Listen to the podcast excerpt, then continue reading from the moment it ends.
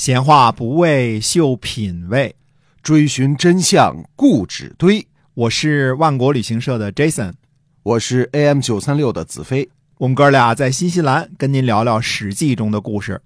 各位听友，大家好，欢迎收听《史记》中的故事，是由新西兰万国旅行社的 Jason 为您讲的。我们给您讲了一些新西兰挺有意思的地方哈。之前像小兔子呀、这个鲤鱼啊，什么都成了新西兰的一种公害。那我们今天呢，再给您聊一聊另外一种动物。对，在库克船长呢来到新西兰的时候呢，还带来了鹿。那么现在呢，大家知道鹿的繁殖速度也是很快的。嗯，放归深山之后呢，打猎成了新西兰的一项重大的旅游项目。哎，专门有人带着你去啊，打这个野生的什么几头鹿啊，这嗯只脚上几个头啊嗯，打鹿，然后呢还可以在这个坐着直升机直接上边就把这鹿射杀了。嗯呃，不过呢，这个现在有所争议。那么很多环保的人士说呢，说这个把这个鹿的尸体就浪费在野外了，对吧？嗯嗯其实连肉都懒得运下来，因为山高路远的运这鹿下来不值得啊。嗯呃，也有的说可以你自己来打鹿，打完了之后呢，我们把这个鹿呢再给你运下来，然后真空给你包装好了，可以直接运输回呃中国啊，让你的亲戚都尝一尝。哎你，这亲手打的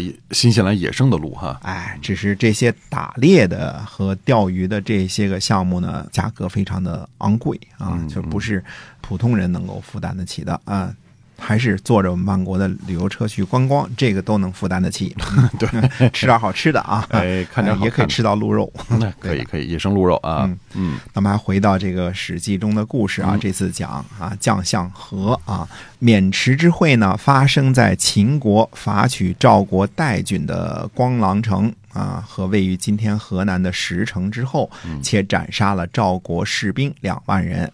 尽管这几乎是秦国首次对赵国用兵，但是秦军的这个凶悍呢，很让赵国人忌惮。嗯呃，在这种情况之下呢，蔺相如凭着个人的勇气，在渑池之会上呢，挫败了秦国想压赵国一头的这个阴谋，呃实在是功劳很大。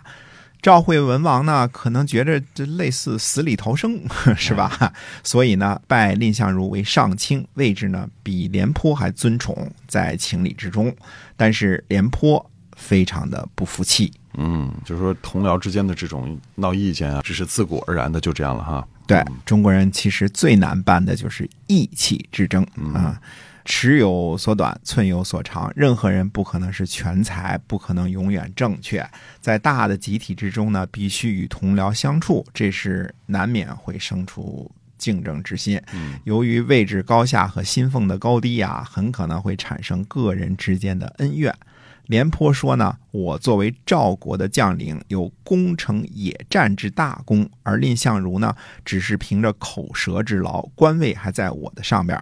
而且呢，蔺相如一直就是个卑贱的人，我觉得羞辱，不甘心位居其下。啊，这个名将廉颇发飙了啊。嗯，哎，我们分析一下廉颇说的这个话，发现呢，战国时期的战争形势啊，变成两种了。第一呢，诚意的攻击与防守；第二是摆开阵势，在旷野交战，就所谓的野战。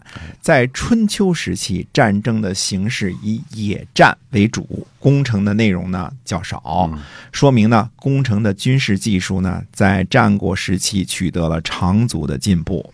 嗯，也就是说，春秋时期呢，硬碰硬的攻克一座城池是很不容易的，但是在战国时期呢，就比较常见了啊。对，主要是战国中期以及以后。其实廉颇的抱怨呢，也说了两件事儿。第一呢，攻城野战的功劳是巨大的，不是蔺相如这种逞口舌之能就可以比较的。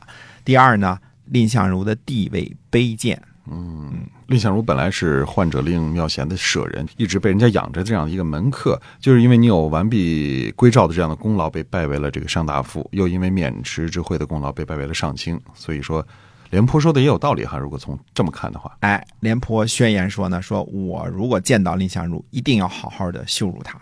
啊，所以眼看就要打起来了。哎，其实这件事儿呢，蔺相如呢，他是有口难辩，也不能不承认廉颇的攻城野战之功，那毕竟是真刀真枪玩命打出来的没。错，可是蔺相如也是玩命得来的功劳，为了一块玉璧，蔺相如能把命都豁出来。在渑池之会上也逼着凶巴巴的秦王敲了瓦罐儿，这也不是一般人能做得出来的哎啊。是，蔺相如虽然是个文臣，但是呢，他有这种拼命三郎的勇气。所以廉颇他因为看不起蔺相如，这么在外边嚷嚷，让蔺相如很下不来台哈。哎嗯，蔺相如采取的措施呢是容让。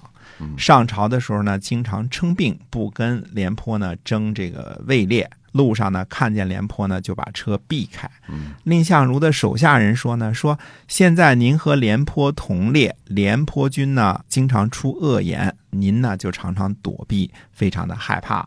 普通人都会觉得羞愧，何况是将相呢？臣等不孝，愿意辞去。啊，手下人都看不过去了，要走了。哎，嗯蔺相如呢就叫住他们说说，大家觉得廉将军和秦王相比如何呢？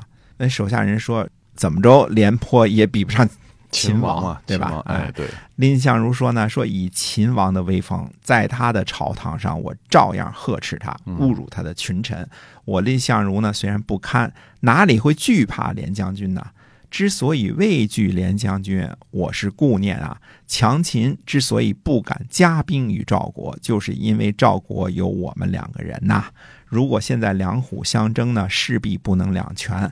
我之所以这样做呢，是先国家之急而后私仇也啊，不是我不生廉将军的气，而是要把赵国的利益放在首位。啊，所以蔺相如的雅量真是不可多得哈。哎，即便是到了今天，在一个单位之中啊，说生意也好，公司也好啊，能够做到蔺相如这样的不多嗯啊。蔺相如呢，分得出大小，分得出轻重缓急，哪个重要，一个先，一个后，就展示了蔺相如的这个风度和涵养。哎，对，所以经常为了一点意气之争，把单位这个事儿给搅黄了的这种情况很多见哈。嗯，一个公司、一个企业，小到一个餐厅什么的，这种事儿经常能听说。嗯，所以呢，蔺相如的故事还是很有教育意义的，能做到的人确实是不多哈。嗯，其实这世界上酒色财气四个字啊，都能蒙蔽人的正常思维，让人不能理性的思考问题，经常冲动性的做出害人害己的事情，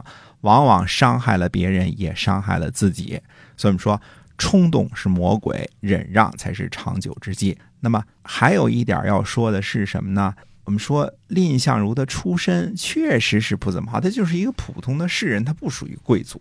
对吧？在中国，这个出身这个事儿啊，它一直是个问题，一直到近代了还有这个问题，是吧？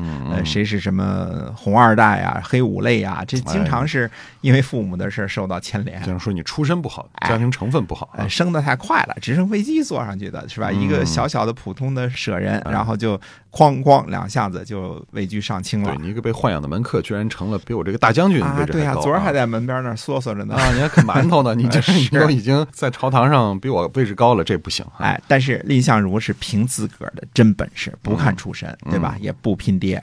那么廉颇呢，听到这些话之后呢，就去肉袒负荆，去蔺相如家呢请罪啊，光着膀子哈，光着膀子，后边绑一个树枝儿啊嗯，，说什么呢？哎，说廉颇啊是比剑之人，嗯，不知将军宽之至也。说真不知道将军您是这么宽厚仁德的人呐。啊，实际上记载呢也很简单，说足相与欢为刎颈之交。嗯，嗯，这一下两个人变成至交好友了啊，哎生死之交了哈。哎，没错。所以这个负荆请罪和刎颈之交的成语就是出自于这里啊。对了，将相和的这个故事啊，有深刻的教育意义啊。对这个一般的单位集体都容易出这事儿。对，啊，我看不上你，你看不上我，叫意气之争。为了意气之争，就觉得你比我，我比你强，你凭什么比我待遇好？这个非常常见哈。哎对，所以酒色财气这四个字儿都是伤人的。有的时候想清楚啊，就是魔鬼要啊哎，要忍让忍让啊，哎要看到别人的优点，